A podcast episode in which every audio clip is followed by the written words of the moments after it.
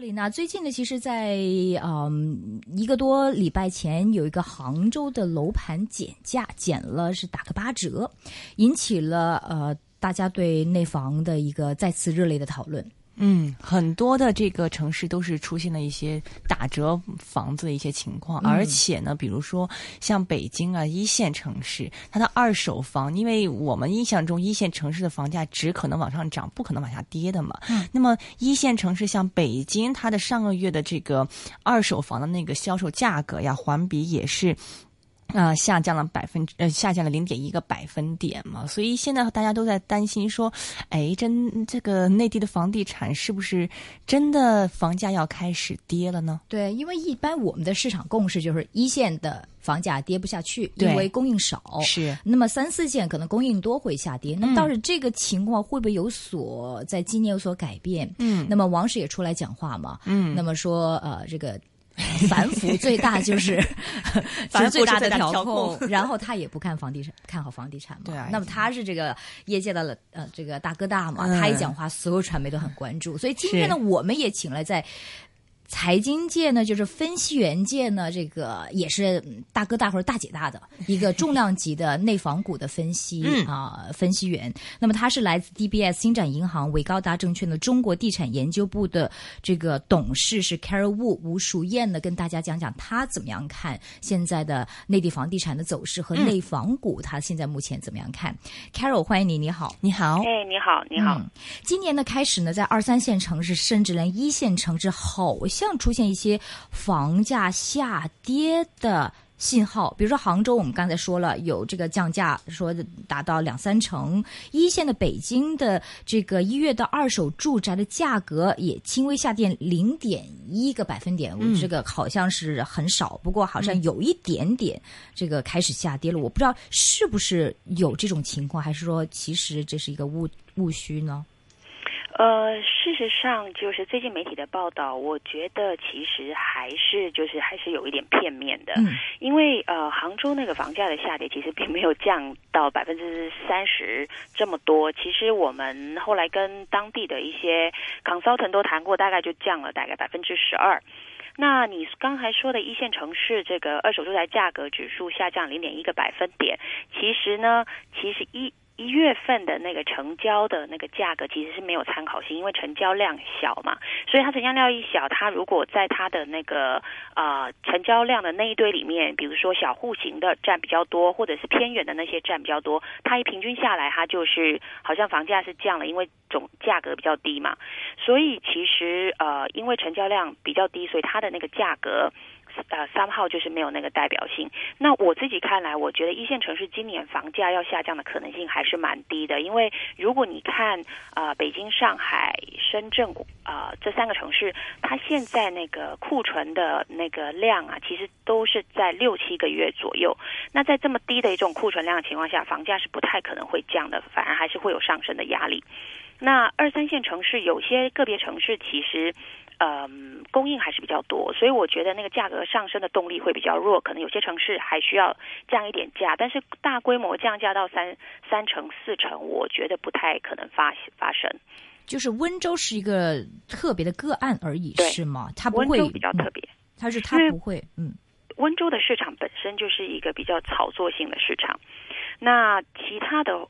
城市的话，你在过去两三年的调控，其实把很多投资投资者那个需求挤掉了，所以现在很多买楼的，呃，大部分都是自住的比较多，所以你会看到，就是为什么现在那个那种以大众市场为主的那些货清的非常快，但是高端的那些的那个去化率就会去的很慢，所以现在的买家其实以投资为主的其实是。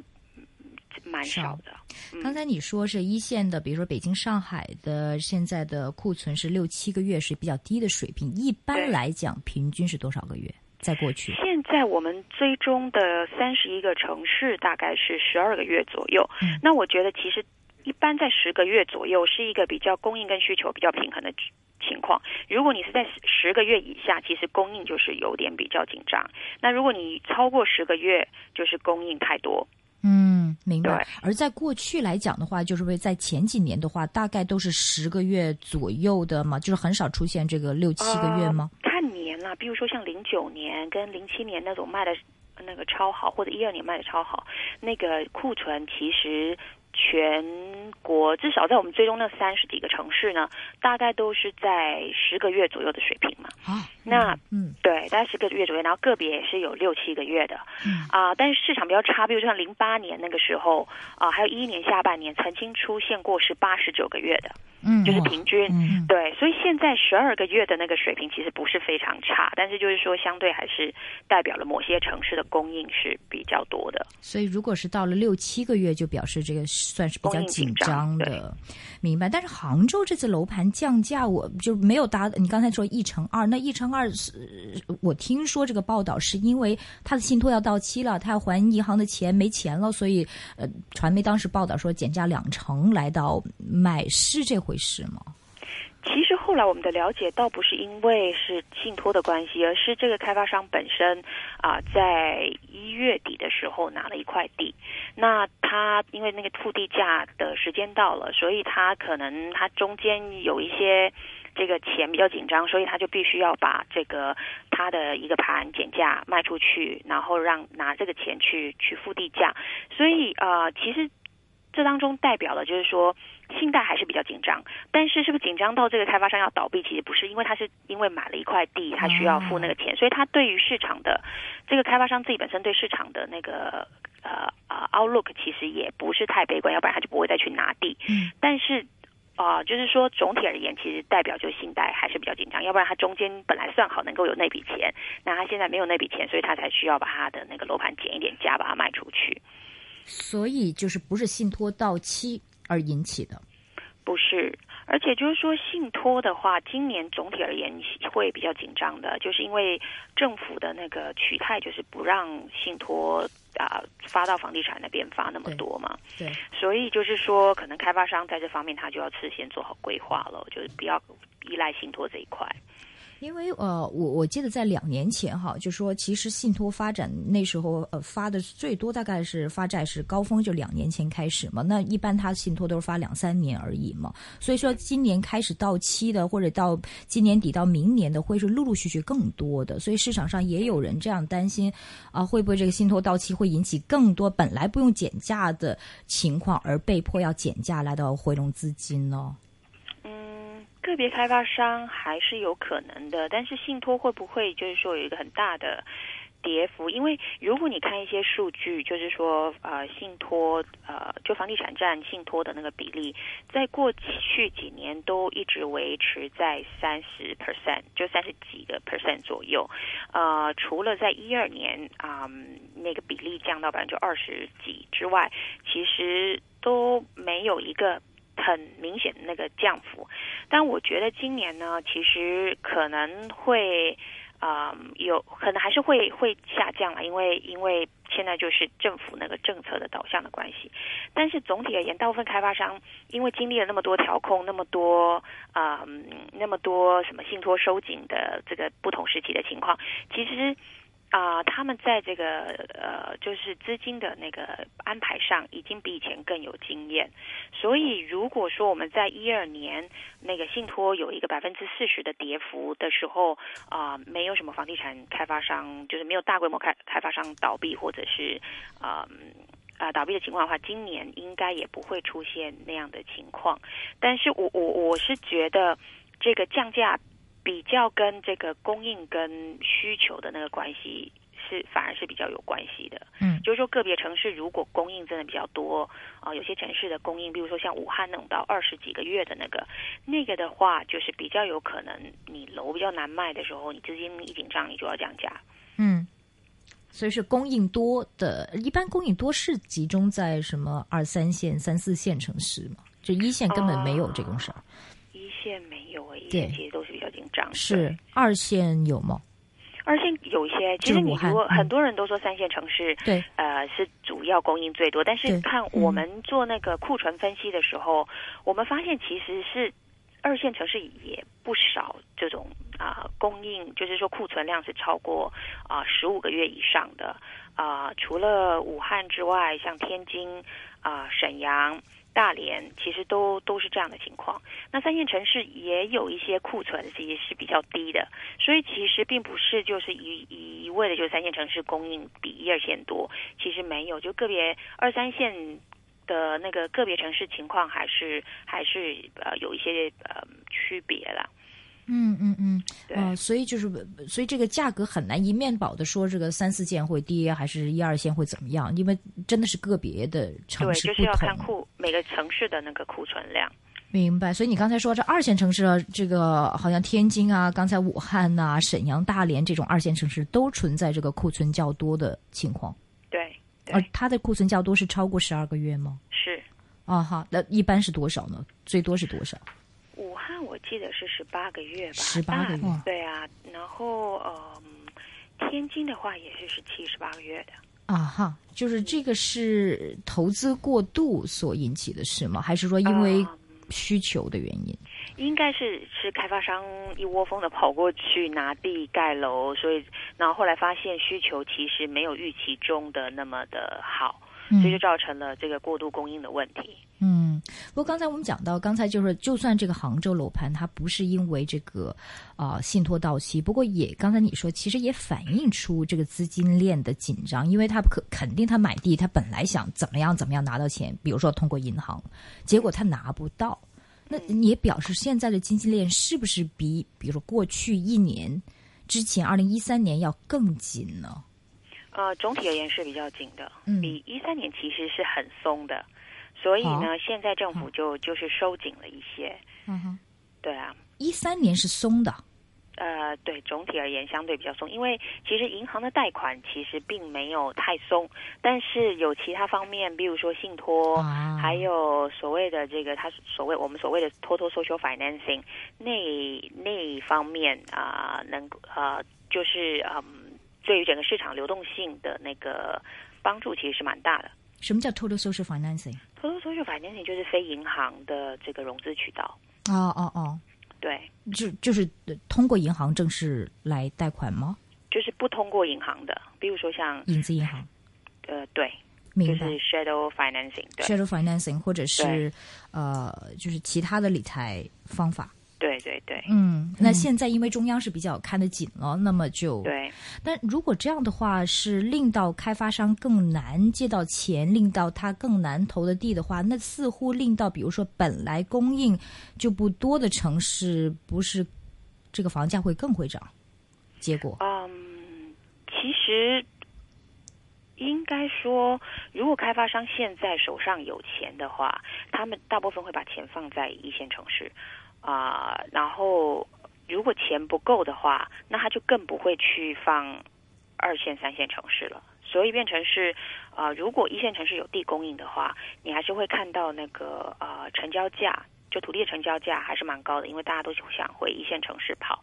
所以这个资金链紧的话，其实是会对于二三线城市的那个土地成交的影响会比较大。嗯，所以变成呃，因为现在政府对于一线城市的那个楼价的控制的方法，长期就是希望透过不断的供应，然后把房价能够稳下来嘛。所以我相信今年一线城市地的供应还是会会会会不少的。那但是它短期解决不了这个只有六七个月库存的问题了，可能你要我们要看长线，二三年后、两三年后看会不会稍微好一点。嗯，您刚刚提到说，其实去年的时候资金整体来说比较宽松嘛，但是从去年我们的观察，很多的这个内地地产商到香港这边来融资嘛。那么现在既然内地的这个资金链更紧，再加上现在美国又开始退市，这会会给他们带来会不会以后有一更多的更大的这个资金上的压力呢？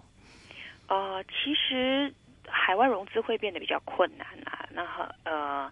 因为美美国的这个开始退市的话，这个啊，应该说大家对于这些啊债券的需求就会减低。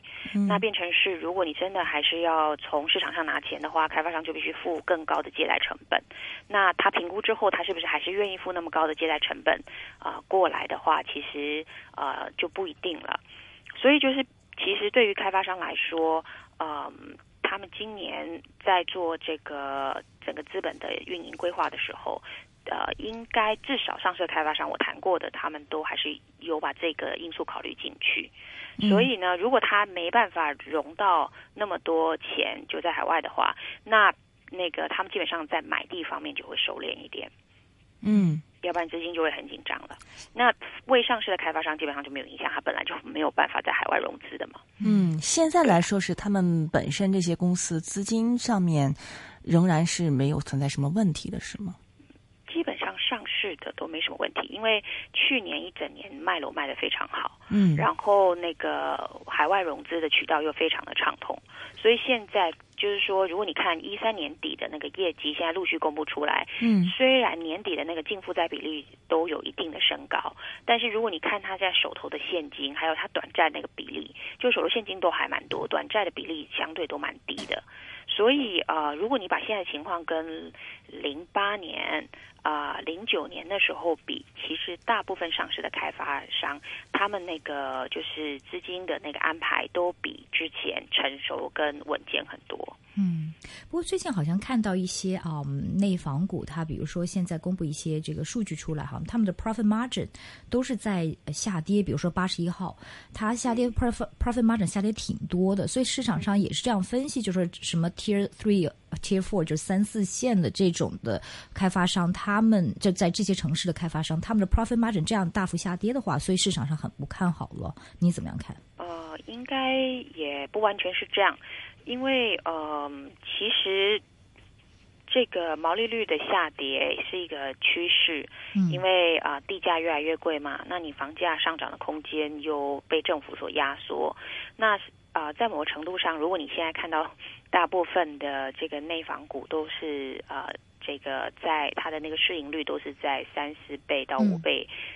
之间，除了那些几只大的之外，其实，在某程度上，这些其实都已经 price in 了，就市场其实都都大，就是蛮蛮知道这种情况是这样，啊，所以就是八十一的那个 result 出来之后，就酷狗，其实大家对它的 gross margin 倒没有觉得有什么太多的那个 surprise，就对啊，就是说惊讶怎么会降这么低，其实都是在预期之内的。对啊，嗯，明白。所以，呃，你觉得这种的 profit margin 的下跌，最后不会影响这些内房股的股价的走势吗？或者他们盈利？应该不会，因为其实大家都知道，因为在分析员的的这个这个模型里面，其实都已经啊，我们都已经预期会有这样的一个下跌，所以大部分投资者也知道会有这样的下跌。而这种下跌只是会令他，那他会慢慢赚的越来越少，不是吗？嗯，其实应该会稳。以后应该是大约是在二十五到三十个 percent 这种水平了，就毛利率来说，嗯，净利率的话，净利润率的话，就应该是介于大概九到十三之间吧。嗯嗯嗯，这是对现在对现在大呃大家的预期大概就是这样。那如果它才低过这个预期的话，那就对股价会有影响。明白。但以前是多少？以前的话，很多开发商可以做到这个，就是以净利润率的话，可以做百分之十五以上嘛。嗯。对啊，那还降的不多吧？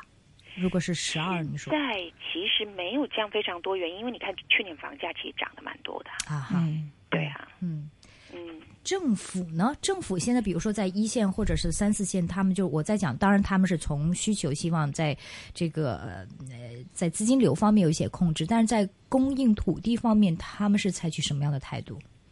其实一线城市的话会加大土地供应的，因为那个现在政府是比较希望用市场行为去解决问题的嘛。是，因为如果你一直压那个需求的话，其实结果就是造成这个。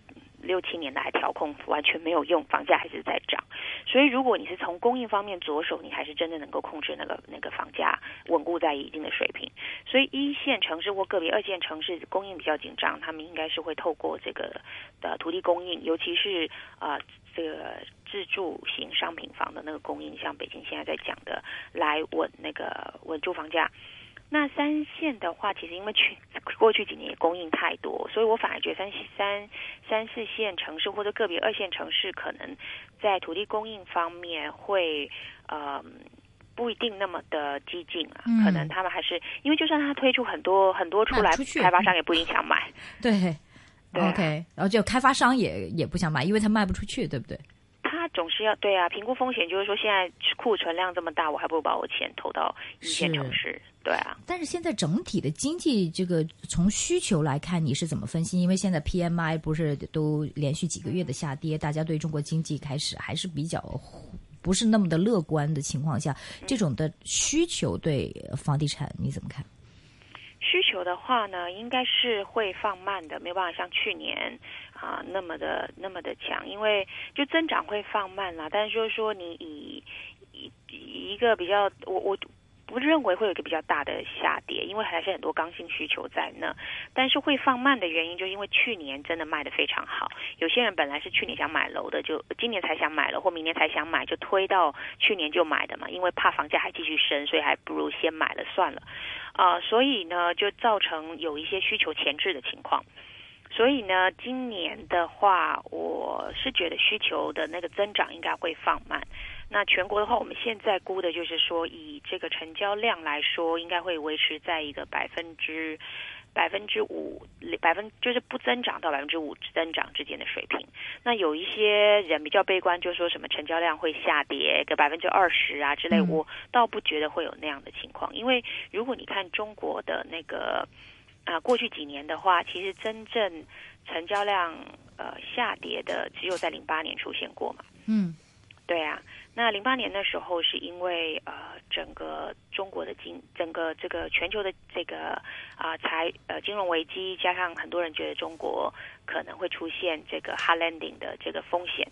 但现在的话，至少这个外围环境还相对是 OK，就经济还是在。啊，复苏当中，那以中国来说，虽然就是说这个 PMI 的这个数据啊，现在在百分之五十以下，但是在除了制造业之外，其他有些行业还是还是可以的。就是我我我觉得今年中国呃 hard landing 的 risk 还是比较低的。那如果说我们觉得硬着陆是的风险比较低的话，那呃房地产成交量就不会出现大幅度的下跌。嗯，这个呃，成交量其实是不是持续的在下滑嘛？这不是说大幅下跌，就是说在过去几年是不是已经 peak 了，就是已经见底，都是持续的在上升。哦，成交量持续的在上升。如果你看数据的话，是每年全国的数据都在上升，除了零八年啊有一个下跌。其实，在即使在一一年很差的时候，全国的成交量都是上升。只是新房的成交量在下跌，是吗？新房呃，新房没有。我现在说的数据就是新房的。新房的成交量一直在上升，对，一直在上升，就是它每年大概是有百分之十的那个增长。去年是百分之，如果你按成交额来说，去年是百分之二十六个 percent 的增长。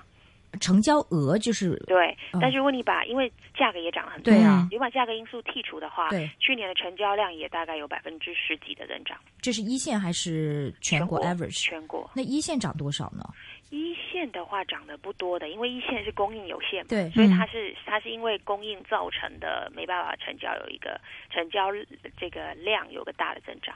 嗯，对啊。所以我们看到一些数字，像是北京的这个成交量的一些媒体报道说，一月下载很呃下下调很多，然后二月的这个成交量又是创历史新低。你觉得其实未必是因为需求在减少，只是因为这个供应不足，是这个意思吗？一线城市是供应供应造成的，因为它没有盘推。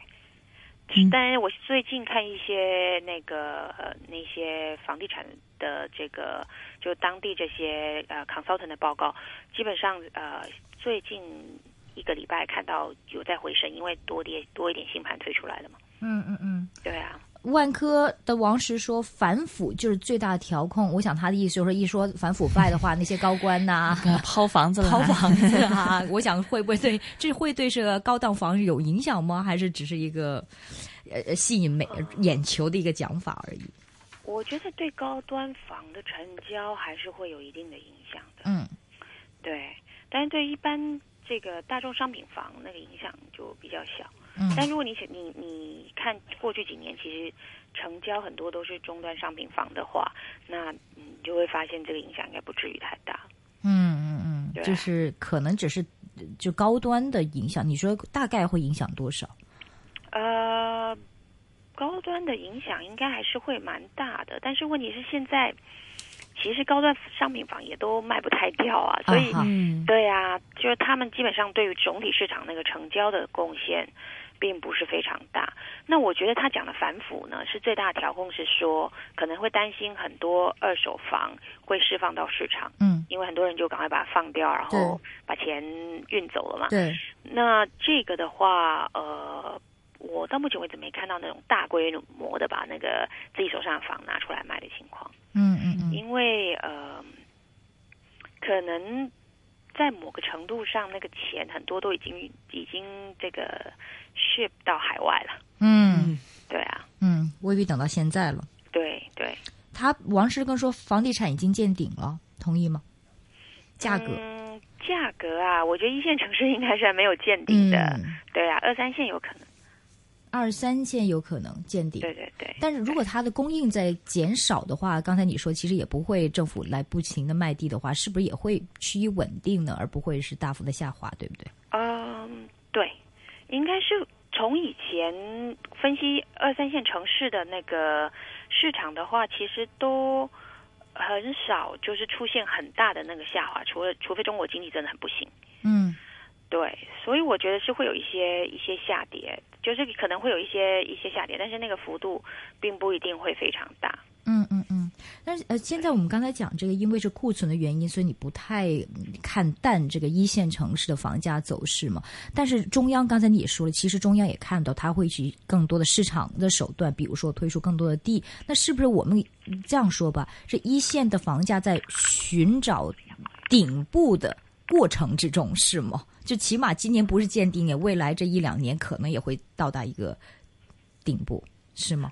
呃，你是说短期到达一个顶部啊？对，就是比如说一两年，因为政府会不断的推出地啊，在一线城市，他希望把价格压下来。对，但是今年不一定。嗯，因为今年的话，你供应不会那么快出来。嗯嗯，所以有可能要有可能等到明年，呃，可能明年才会真的有反应。所以我我觉得今年如果不是啊那个。政府就用那种行政手段去调控的话，一线城市的房价还是会在涨的。但我相信政府会用行政手段，就是价格控制的方法，去让它不要涨超过百分之十了。嗯，但是还是可能还是有那个空间。对，嗯，但这是房价是在寻顶的过程之中嘛，在一线城市，就是这几年应该是到顶，而不是还是每年这样稳步的上涨。我觉得每年可能要稳步的上涨，一直要到这个供应真的真的就是说跟。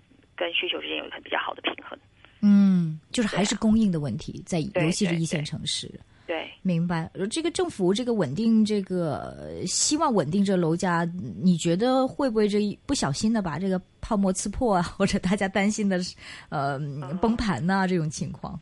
其实还好哎，因为就是说，你说中国楼市长期来说，呃，到底有没有泡沫？其实我觉得就是个别城市可能还是有点泡沫的。但是就是说，全国是有没有泡沫，我倒觉得还好。因为如果你看那个负担比率的话，全国的负担比率是百分之四十六，就是说大家要拿在自己的这个可支配收入里面拿四十六个 percent 来还这个房贷，房贷。嗯，这个比例跟零六年比，其实还是。还是比较低的。零六年那时候，房价其实还没有涨得太快，所以是作为一个一个一个这个比较的那个 benchmark 的话，所以其实全国其实我不觉得有有有一个很大的泡沫。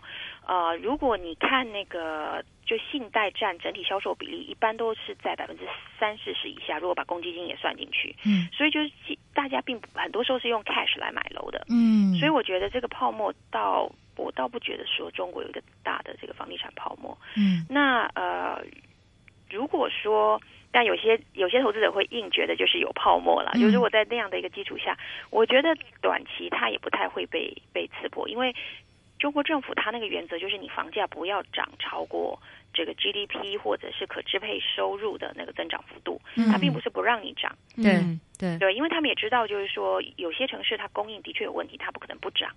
但只是说你不可以每年涨个涨超过什么十五二十，那真的是太夸张了。嗯嗯嗯，对啊，对啊。嗯，刚才你说这个功夫比率现在是百分之四十六嘛，那么还跟比零六年低，零六年的时候是多少啊？功夫比五十二。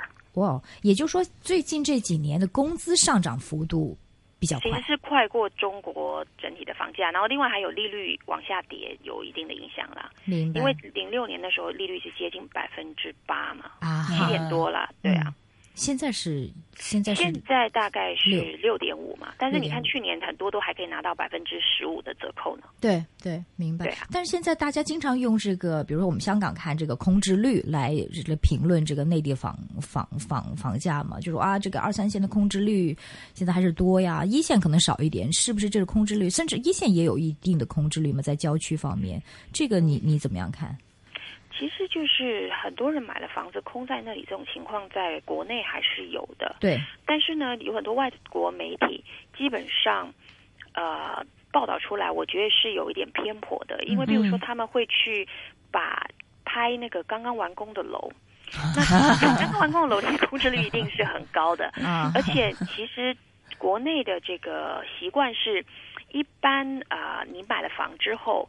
啊，很多都是毛坯嘛，所以你你还要自己做那些隔间，然后再做装修，一般都是大概是在一年之后才会搬进去。对，所以呢，如果你比较公，就是比较公平的方法去看，就是你大概两年完工后两年你再去看，其他大部分大部分城市的那些房子，呃，都有百分之七十到八十的那个那个就是入住入住率，嗯。所以其实不是像大家说的那么夸张。当然你说个别郊区有些盘，比如说别墅那些，很多有钱人买了，那个就作为他的这个所谓的 second home，嗯，就第二套住房，周末才去的，那那个空置率是相对会比较高的。哎，但是刚才你一直说是在啊，你要推高级的这个高端的这个房房地产是比较困难。刚才你也说这个高级的房地产别墅是比较这个空置率很高，是不是这方面有泡沫的情况？其实也也不会，它主要就是因为最它难卖，是因为最近限购令，就这几年限购令不让买嘛，嗯，所以就造成这个嗯很很多楼卖不掉。但是如果你把它拉长远来看，现在的土地供应全部都是百分之七八十都要你要做这个普通型自住型商品房，也就是未来高端的供应会越来越少，所以就是说，如果你能够 hold 得住的话。未来高端的房价其实上涨的那个压力会比一般普通商品住房还多，因为供应变少了嘛，所以会变成跟香港的情况很像，就高端的这个供应少，然后以后房价就会涨得很快，这样。嗯，对啊。所以我们是可以更看好那种做高端楼盘的。说，如果你做长期投资来来看的话，高端楼盘在一线城市那个潜力还是蛮大。但是我们在想哈，就是我在想，如果是从房地产投资角度，比如说香港的朋友可以回国内，你说去上海、北京买个别墅还是比较困难。那如果我们去一些三线的城市，现在还有别墅卖的话，是好的投资吗？呃，我觉得别墅的地的供应本身就是少的嘛，嗯，所以如果你拉长远来看，别因为未来也不会有什么别墅供应了，那倒是还好。明白，呃，其实现在很多的这个内地的开发商来香港投地，呃，这个你觉得是一个什么样的趋势？为什么会这样情况？呃，其实应该就是呃，我我觉得这个开发商往外走啊，基本上就是因为跟着钱走嘛。你现在看到国内其实很多钱一直在往外跑，嗯，尤其是也因为打贪的关系，很多有钱人是把钱往外，嗯，往外往外挪的。那呃，所以就。造成很多开发商觉得海外华人的市场是蛮大的，那这个可能我们未来会看到有更多开发商往海外跑，嗯，那包括香港也是其中一个选择，这个是有的，嗯，对啊，嗯，这个是，但是不会对他们整个公司的占比带来很大的比重，是吗？海外的开始不会的，因为你毕竟是一个新的市场，他们要控制风险嘛。是是是，因为我看到他们，比如说中海外也去这个马来西亚，呃，对啊，投资哈，你你。你们是贵公司是看好哪哪几只的香港上市的内房股？其实我现我现在其实还蛮看好中国海外，因为它的这个估值已经非常接近历史的低水平。嗯，但是如果你看它这个增长的前景的话，其实每年百分之二十的净利润增长一直都是没有变的嘛。嗯，那你看到七点七倍多的市盈率跟。每年可以给你百分之二十的那个净利润增长，我觉得其实是蛮蛮这个具有吸引力的。嗯，明白。不过我们看到，呃，比如说你拿幺幺零九、华润置地或者六八八这种龙头的内房股，你看的业绩都不差的，每个业绩都很好的。但是你看它股价都是在下跌，就市场上现在是不是比较偏于悲观？对市场现现在对内房板块是非常悲观的，我自己觉得是有。是过度悲观了，但我我其实本身对这个板块也不是说非常的这个 positive，嗯，但是我觉得现在的确是有一种 oversold 的情况，就大家觉得已经快要不行了，嗯，呃，这个整个 sector 还会继续继续再往下走，我我觉得其实呃具体情况没这么糟了，所以变成就是说最近这种这种波动反而提供了长线投资者一些一些进场买一些比较好的这个股票的机会。如果六八八和幺幺零九比，为什么你选六八八？因为六八八的估值跟历史水平比，比幺幺零九更便宜啊。嗯，它的估值便宜，怎么样便？就是它的市盈率比较低。对，它市盈率比较低，这是历史低低位了。对，接近历史低位，还没到，但接近了。啊哈，但是它的其实盈利还不会太受影响，照你刚才所说。对，很好。讲得非常清楚。今天我们非常感谢来自 DBS 新展银行为高大证券中国地产研究部的董事哈 Carol Wu 吴淑燕，她在这个行业当也非常出名，然后详细的讲解，其实有很多误区，对很多的误区，然后夸大了，夸大了，然后可能侧面的报道不是很全面的报道，不是很客观的报道，通过 Carol 来详细做了一个啊解释哈。谢谢你，Carol，谢谢。哎，不用客气，好。流行性感冒是由飞沫传播，预防流感要打开窗户。保持室内空气流通。